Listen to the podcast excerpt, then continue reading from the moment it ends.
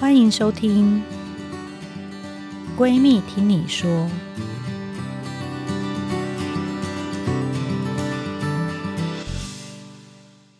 大家好，欢迎来到《闺蜜听你说》Podcast 节目，我是你的二条线闺蜜陈金辉医师。今天呢，我们不只关注女性心理健康，我们还要关注女性的下半身的健康。在下诊后呢，跟你们聊聊心里的话。不管是努力备孕，想从一条线到二条线的你，或是一路上有许多话又想说，不知道找谁说的，我在这边跟你用最舒服的方式，迈向二条线的酸甜苦辣。记得我们之前有邀请过那个网红三姐妹 Katie 来分享她的性爱经验。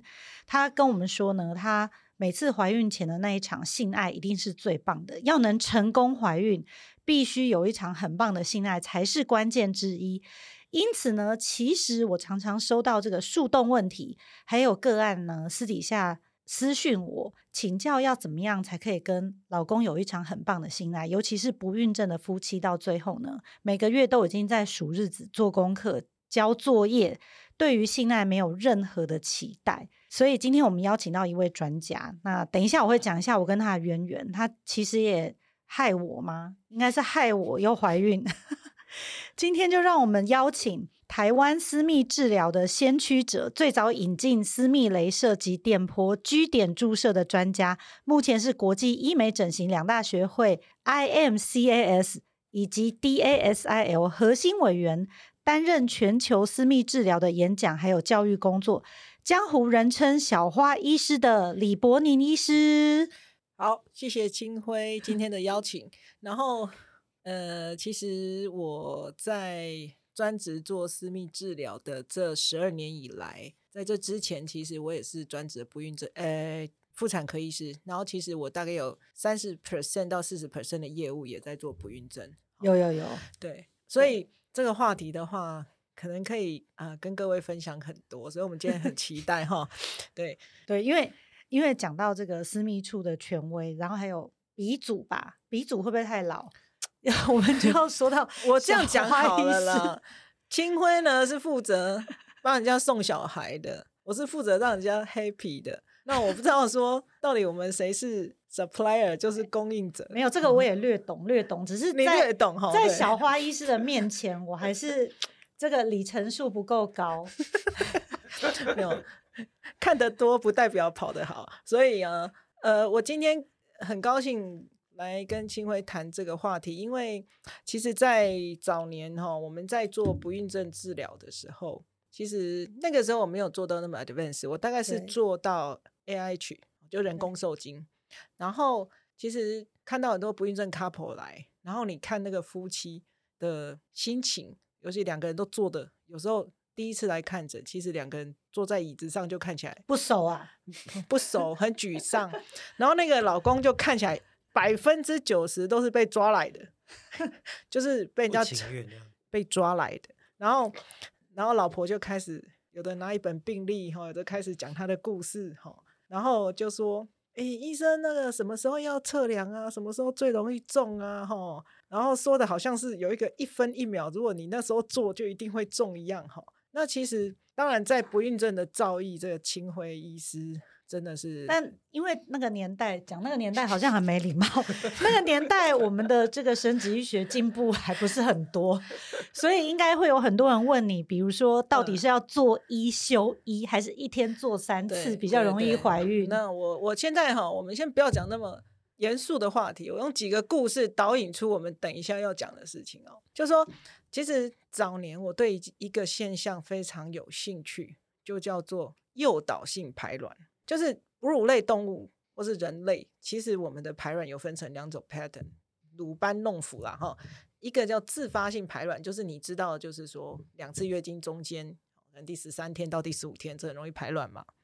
那其实还有一种排卵叫诱导性排卵，这是我们身为哺乳类在本能上，其实很多动物它是因为性交之后才排卵。这哺乳类动物，所以人类基本上有保留这个特性。那德军在二次世界大战的时候，其实他们做过一个研究，因为那时候很多人去上战场嘛，回来就赶快跟老婆嘿咻嘿咻啊啊，然后可能就嘿咻个一天两天，他又要去上战场，对吧？那个时候德军，其实我觉得德国人还蛮无聊，他们就做一个研究，他们就研究说，女人到底在月经的第几天是一定不能生小孩，绝对没办法着床，哦，就是所谓的安全期。对对，那个其实是那个故事，其实之前我是在跟青少年讲安全期，我一定要讲这个故事。然后后来发现，哦，我们这个频道是想怀孕的，对，那这个一样。后来德军发现，只有月经来第二天是无法着床的。其他每一天都能着床，oh. 那里面呢，贡献有一部分就是诱导性排卵。那诱导性排卵什么意思呢？就是说它是黑秀丸，胸花黑啊，太高兴了，它的包就排出来，然后就生了。所以我们其实以前在当妇产科医师验孕的时候，你也常验到一些很奇怪的 case，就是说，说绝对不会怀孕，嘿，不可能啦，怎么可能？月经没有来，没来，医生，我可能更年期，这怎样？结果你一验两条线，然后两个都呆住。那这个东西就是这个安全期跟什么时候到底能不能怀孕的谬误。然后有一个很有趣的冷知识，就是说有一种东西叫猎豹，加瓜，它的排卵更奇怪。它就是猎豹在发情的时候，它会发出喵喵声，然后它喵的越开心的时候，那个母猎豹只要听的喵喵声听到开心的时候，感觉对，它就排卵。所以这是一个冷知识，这个是一个诱导性排卵，感觉对就会排卵的一个很好的冷知识。对，所以网络上说听到声音就要排卵是真的。那我，我今天其实当然这个也是鲁班弄斧啦，就是说人类到底是怎么把小孩生出来的？感觉到底要怎样对？好，如果是自然怀孕的状态，其实。如果你问我的话，我以前都会建议不孕症的 couple，就是说，其实我们人体里面有两组荷尔蒙，一组叫压力荷尔蒙，一组叫幸福荷尔蒙。那如果当然你在越 stress 的状态，越有压力的状态，你的压力荷尔蒙 dominant 就是占主位的话，那其实你整个人的状态就很难着床，很难排卵，很难怀孕。嗯，所以如果这个就大灾说大灾问，到底要怎么让一个女人？就是处于一个幸福荷尔蒙充满的快乐的怀孕，对，幸福荷尔蒙充满的状态。那我们就要谈呢、啊，为什么今天金慧会邀我来讲这个话题？女人在什么时候感觉最嗨、最幸福，忘却所有的烦忧呢？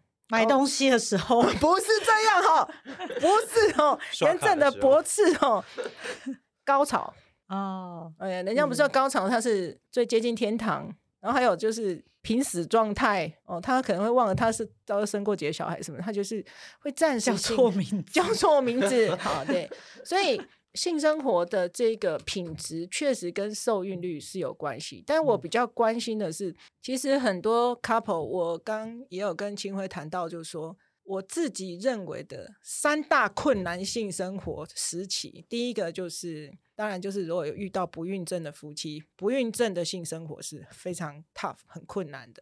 第二个当然就是产后，或是怀孕跟产后，产后可能就是小孩就是大概三五岁内还跟爸爸妈妈黏在一起，这种性生活很困难。所以我们等一下一一来讲。第三个比较困难就是更年期性生活。对，我要插播一下，嗯、其实我我们听这个频道的个案啊，都是不孕症的，还有正在怀孕或者是。产后，所以他们从开始治疗哦，因为很多人从开始治疗就几乎没有性行为了嘛。他既然决定要做这个试管婴儿，他可能中间会害怕说出什么差错，所以不敢发生性行为，或是已经做生啦。因为他们之前频繁的有性行为都没有办法怀孕，后来根本就不想再做了。那一直到怀孕，一直到产后就都没有。你想，这是一两年的时间呢？我觉得这里面牵涉到几个。点我们把它提出来。当然，那个时候在看门诊的时候，我觉得这些不孕症，不管就是反正他生小孩，目前怀孕有一点障碍的夫妻，你看到男生只要男生很奇怪哦，你就泡他，他喜欢随性的，他喜欢我揪你，然后你还有点拒绝，哦、然后他又在对，然后呢你再揪又害羞之类的，他就是喜欢这调调。可是如果你跟他说，我可以讲 Hans 吗？Hans 是我们的小帮手，对，小我们的小帮手叫 Hans。Hans 来，今天晚上要做小孩哦，开始哦。然后今天晚上九点，好像要考试哦。对，比较硬不起来这样。对，可是这个事情我今天就是因为我是女人的脑，我就心想说，为什么不行？为为什么男生在有一个目的的状态下，对太太都会觉得我很想为这件事努力，你为什么不跟我一起努力？好像我在找你麻烦。所以我我觉得你像你像德军，德军 回去找太太或找女朋友，这个就没有目的，他只是说赶快赶快。但你要上战场可能会死掉，太太应该也会蛮开心的吧？对，然后你你说就是为了一个目的要生小孩，然后告诉他说我就是要的时候，这些男生其实都会觉得整个就是味道都不不见了。所以你你的意思是说，男人喜欢没有目的性的性爱？应该不是这样讲。我觉得哈，如果我觉得这个问题，我们先要来讨论，就是说，女人如果只是为了要生小孩，然后。然后约定时间，然后说是今天我要排卵，然后叫你赶快来性爱的话，其实男生在性爱里面，他喜欢的是这女生崇拜他，喜欢他。你是因为喜欢工具人就对对对，你为什么要叫我捐精呢？你你你你你不是看到我嗯，觉得很开心嗯，觉得整个都都起来了哦，我想要。他们就是要哎，你会觉得男生很喜欢听到“想要”这句话。但是他的想要不是我想要生小孩，嗯，所以甚至我以前有教不孕症夫妻一些方法，就是说，其实我们都会打破卵针嘛，对不对？然后打完破卵针就说，哦，你三十六小时，三十六小时盯到底，然后，然后那时候就很多笑话就，哦，我老公在军营啊，然后什么，我老公是机长，现在刚飞到阿姆斯特丹啊，怎么办呢？啊？哦，那我甚至有时候其实我都跟这些太太说。治疗的是我治疗，好，你回去你自己知道你排卵，但千万不要告诉你老公。嗯、然后呢，你给这我们在，你就给这就是假装不知道，然后就是很风情万种的跟他揪炮，这样可能会好一点。对，我上次也是这样教一个个案，他说只要他先预告，嗯、那天就真的没办法，没戏。哎、欸，可不可以问？我们可以问一下小帮手，为什么会有这种现象吗？无法无法那个。被排到食神里面，就感觉好像在交功课啊，或是只被需要的是精子，只是要、欸。我觉得你树洞里面吼，应该要接纳一些男人 进树洞。我 这节目就没有男人 听。不是，我真的想这个问题想很久，为什么男人预告、预知，或者他知道我就是会有一炮，然后那一炮他就没有办法，嗯、而且特别是那一炮是要做小孩。嗯、还有一件事情就是说，我觉得这是比较深的。潜意识就是说，有个男的他被抓去整间，然后他老婆絮絮叨叨的在跟妇产科医师说，他现在怀孕有障碍。我觉得这男的自尊还有他的存在感，好像也会受到一些打击。因为雄性动物他就没干嘛，他的重点，他的就像我之前讲，男生好像也没几个功能，就是生小孩、开车、提重物，哦，赚钱给老婆花。哎，对，就大概这几个功能嘛，也没有什么功能。然后你第一个功能就有点。我们节目好政治不正确哦，对，轻松一下哦，哈，力不力不从心，哈，然后他就会觉得，哎，阿瓦西怎么样？怎么被我老婆抓到这个地方来？好像有点被责备的感觉。然后，所以之前我们也会看到一些个案说，有时候因为我们不孕症都要测试双方到底谁，所以其实我会分开问他们，他们他们很想问说，到底是我有问题还是谁有问题？哦，然后我这时候都有一个官方回答说，嗯。根据科学科学理论，不孕症的理论，三分之一是女方有一点状况，我们不讲问题；三分之一是男生有一点状况，三分之一是大家都很好，按在一起按撞。对，其实不孕症也不是病啦，很多人是不想生小孩的。对啦，但是有时候就是看到，就说这种事情，我跟你讲，女生就是这样。有时候他也不是很需要爱马仕包包，可是大家都背一个，为什么我没有啊？大家都在聊，大家都在聊，然后整个 FB 都在晒小孩。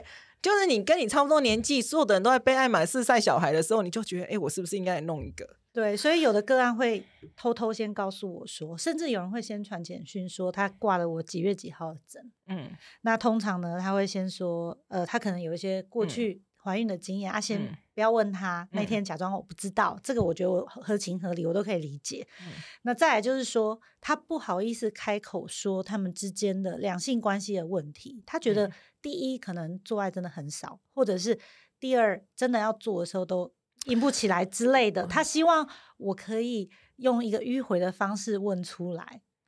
诶、欸，其实哈，我那个时候就十几年前我在治疗不孕症的时候。婚姻里面很多人关系都不太好，我我声明这是我自己的观察，不代表我的田野调查。对，我发现真的来看不孕症的夫妻，你去问他性生活，很好的比较少。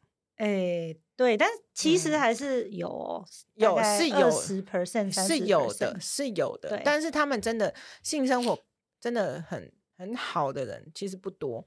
那甚至我会看到一些 couple，其实他也没生小孩，可他性生活很好。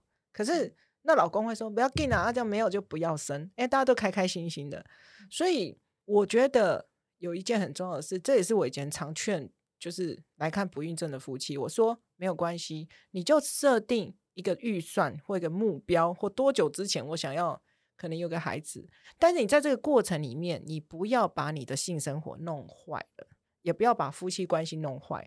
那我说，在这个过程里面，如果你可以反而让你的关系跟性生活是变好的，那起码你有赚到一件事。甚至我之前还做过一个一个治疗，就是那老婆进来，然后讲讲讲，她老公要插嘴，说：“你不要讲啦。”就让我讲嘛，就两个关系很差，然后我也要看为贵，我就也觉得那老公好像也没什么大问题，他为什么那么凶哈？我我比较同情男人，然后然后然后我就会跟他老婆说，你知道孩子是什么吗？孩子其实就是你真的爱一个人，你想要生一个很像他的小 baby，所以叫爱情的结晶。好，我把我们两个揉在一起，你泥中有我，我泥中有你，然后揉起来看会长什么样子，这是很 lovely。那你现在已经。那你就很明显看那个人就很讨厌他了，你为什么还要跟他生小孩？我，我前几天有听到他们说，因为检查也是女生在做，用药也是女生在用，然后每个人都问我说：“那我先生需要做什么？”我就说他需要抽个血，然后在关键的那一天把精子带过来。他说：“就这样还要付钱呢？”哦，对，所以就会非常不平衡啊。他会觉得这个治疗里面付出最多的是女生。嗯、对啊，因为他没有嗨到啊。如果他 还有加。有加打炮，然后他有嗨到，他就觉得嗯，好像也没有那么 不好这样子。然后再来就是说，其实还有一个概念是这样，我觉得我以前在看不孕症，我会跟女孩子讲，我说人体的机能就像有很多的工厂嘛，你有肝脏、肾脏、脑、心脏，这些是 basic 一定要去维护的基本工厂。但就像人有食衣住行、娱乐性、生殖，所以你必须把下面的基本功能都很好之后。你的生殖功能才会很好，然后性才会很好。你会发现，其实人的生理机能或基本生理机能不好的时候，他第一个现象就是他想要打炮的这个欲望或这个能力或这个动能下降。可是为什么有人是遇到压力想打炮？可是有些人是要很安逸才会想打炮。笑脸啊啊！还有 讲到男生哈，对，这我蛮爱谈的，就是我我一定要谈一个理论，叫做 Zoo Lion 跟 Field Lion，就是动物园狮子跟原野狮子。这讲到男人哦，Zoo Lion 跟 Feral Lion 这个是在讲睾固酮的浓度，就像金辉医师讲的，为什么有些男生他突然压力大，他就想要打炮；有些男生他突然大企业家嘛，对不对？不是大企业家其实不爱打炮，为什么？我讲给你听，没有没有没有没有没有没有没有贝佐斯这个 case 呢？如果有时间，我可以另外再 我们另外再开一个时间谈。大家要留言给我，如果希望再有第二集的话，对对，就是动物园的狮子每天丢丢肉给他吃，他吃饱了嘛。原则上吃饱，然后他母狮子也是分配的嘛，元芳关 A 给你就睡 A，B 就睡 B 嘛，哈，所以其实动物园的狮子它的睾固酮浓度很低啊，啊，你去观察动物园狮子也不太爱打炮，原野的狮子是什么？下一餐在那里不知道，下一炮在那里不知道，不认识的，这一炮在打的时候会不会被别人要被别人咬屁股，他也不知道，可是他们的睾固酮浓度是高的，所以这个故事告诉我们，男生呢。如果他的性欲跟这个性的驱动力要强的时候，他必须有一个追寻的目标，有挑战。好，你不能把它喂肉，不能很安逸啊，不能很安逸，一点点的那个。你们是要求 challenge，对。然后，所以为什么有些男生他专业领域到一个程度的时候，他就开始跨领域？比方说，很多 EMBA 都叫人家去跑戈壁干嘛的？哦、对，好，登圣母峰，因为。他成就到那个程度，你要让他搞不同再高，而且别乱，你只要教跨领域，然后就哎，这蛮难的，哎，他就好像在这个领域里面，他变成新生，然后他有这个挑战的时候，他就开始那个搞不同就上升。所以大家如果说你身边的男伴或是老公，哦，最近有中年危机或什么什么的，然后跟你说我想跑铁人，你就鼓励他去，因为在睾固酮浓度会很高，因为他都没有做过的事情，啊，或者是说他突然跟你讲说，我有点想要去尼泊尔，然后登到喜马拉雅基基地峰，啊，你有那个钱，然后就给他去，你知道吗？就是回来会变成一个新的人，是不是？对，就是你就可以坐享其成。所以其实不孕症这个东西，哈，哎，不孕症的性大概是这样。那因为我们时间要分配嘛，我们讲一下产后的性，要不要？哦，产后我可以分享我的故事啊，因为李小花医师、李伯尼医师其实就是我的医师。那我生完两胎以后呢，我就开始有点漏尿，不会不好意思跟大家讲，所以有一天我就跑去找他。那我跟他怎么认识的？是因为之前呢，我曾经想要呃，因为我的门诊太多人会跟女医师说他们自己性爱方面的问题，那。小坏是跟我一样，我们在当妇产科医师的时候，其实很少女生，很少女医师，所以那个时候我就想，我要去国外学这个如何做阴道的重建啊，或者是如何做阴道私密的紧实，所以我就在欧洲呢听了一个这个 lecture 一个演讲，结果就是小坏是在台上演讲，那个时候我不知道他也是台湾人，他下台我就去搭讪他，我就说，哎、你是这个中国人还是台湾人？他就说，哦，台湾人啊，今天我生你。那啉几杯，后来呢，这个 seminar 变得很累，因为白天其实外国医生上课蛮认真，外国医生早上六点开始吃早餐，开始听课，然后晚上呢，我们就去这个 local 的夜店玩，所以我觉得我那几天真的过得很精彩。后来呢，我回国就遇到这个我自己有点漏尿问题，我就去找小花医师，那当然他就把我下面稍微修修补补以后，天哪！我就不小心 怀孕了。就我那个时候其实工作蛮忙碌的，那我有做试管婴儿，因为我自己生不出来。那我已经取好卵了嘛，胚胎也已经动起来。但是呢，我在等待植入的时候，也因为被小花医师缝补了下半身。其实我们平常还是有性生活的，只是我真的不会怀孕，不然就是流产。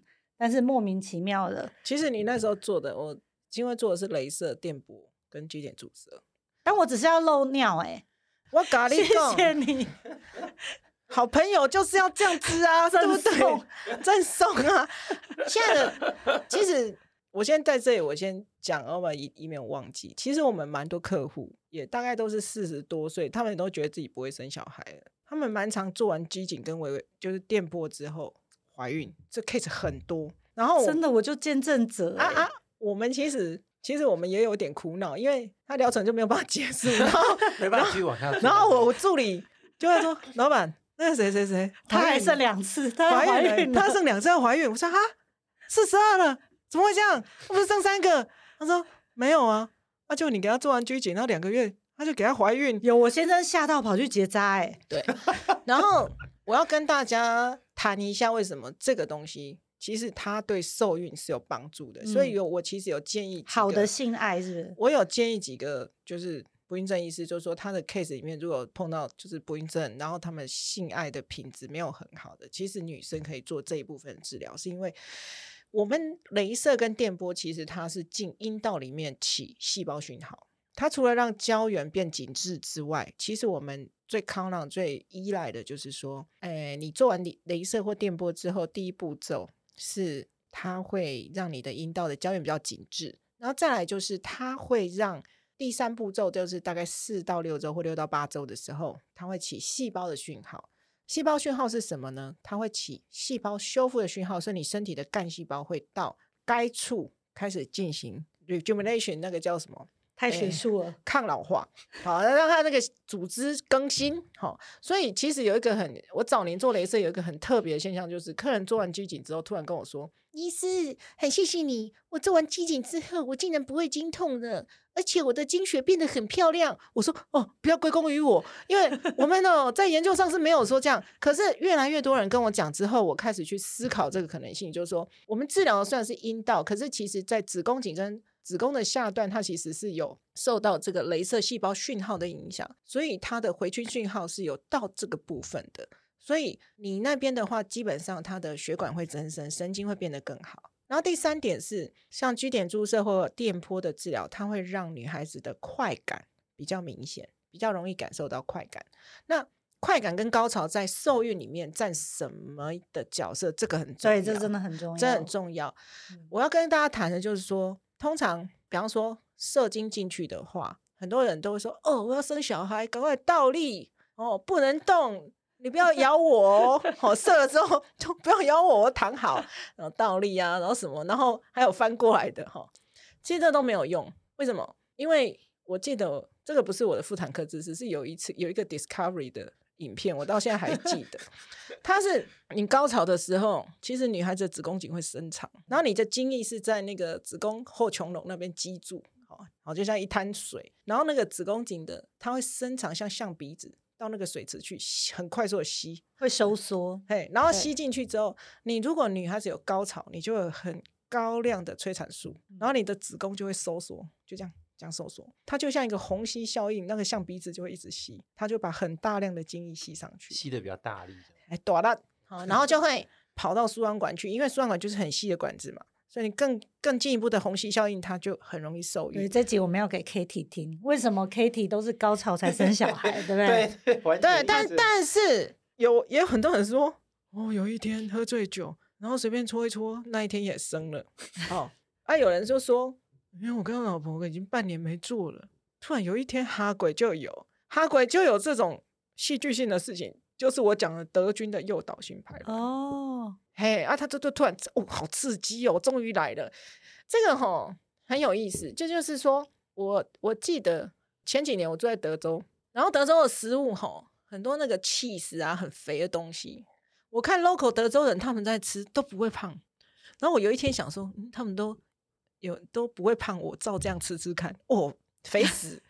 然后所以呢，如果你的身体它会它会 compromise，就是说，你就常常有那些东西经过的时候，它就不会觉得很稀奇。我觉得是这样。可是你要久久没有性爱，然后你突然哈鬼的时候，那个讯号太强了，费洛蒙讯号、催产素讯号都很强，所以诱导性排卵发生的几率就更高。哦，所以反而不能够太规律的性爱，对不对？其实我们之前在治疗不孕症，我是。我希望他们不要要不规律，而且我跟他讲说，我是这样建议哦，你可能打完打完那个破卵针哦，你三十六小时。但这这个这个这个专业要让清辉去讲，不行啦，你太不懂现在的人工作压力太大了，他们都会说，你就给我几个时间就好，因为很累。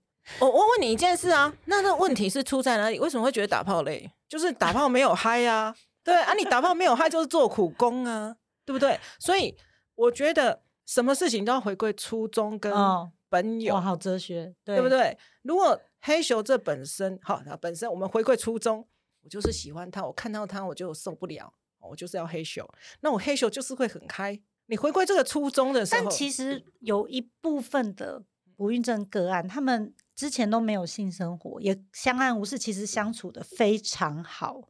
那他们现在是遇到压力，大部分就长辈嘛。所以他们才必须要 regularly 做功课哦。来，那我们就要回到一个初衷。我有一本书嘛，哈，我不太相信一男一女性生活如果不太好的时候，他们可以相处得很好。不能是 soul mate 吗？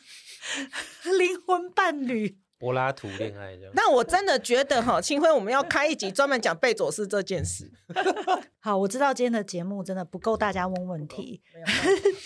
那最后呢，我们邀请大家继续订阅关注“闺蜜听你说 ”Podcast，也欢迎到各大平台收听。还有我的二条线闺蜜陈金慧医师粉丝专业，还有你的。那个李柏宁医师的秘密花园，对，也可以上他的秘密花园问问题，还有 YouTube 频道闺蜜听你说。那大家有想要听到李柏宁医师来开示的话呢，继续上我的粉丝专业传简讯给我，或是透过闺蜜树洞，她同时也是这个星座界性爱的国师哦。我 我现在有个名称，我怎么不知道哦？对，十二星座的心态，他都有研究。未来我们还是不定期邀请有过这个参与生殖疗程的名人经验分享，还有专业的心理师、咨商师。你今天是不专业的啦，你今天是临床田野调查，临床田野调查。对，我这样被指责不专业，我这样说实话也错。你就知道为什么男生都不敢说实话。对，展开一系列不孕治疗的心理陪伴分享，还有女性议题的心理陪伴。那下次见喽，大家。拜拜，拜拜。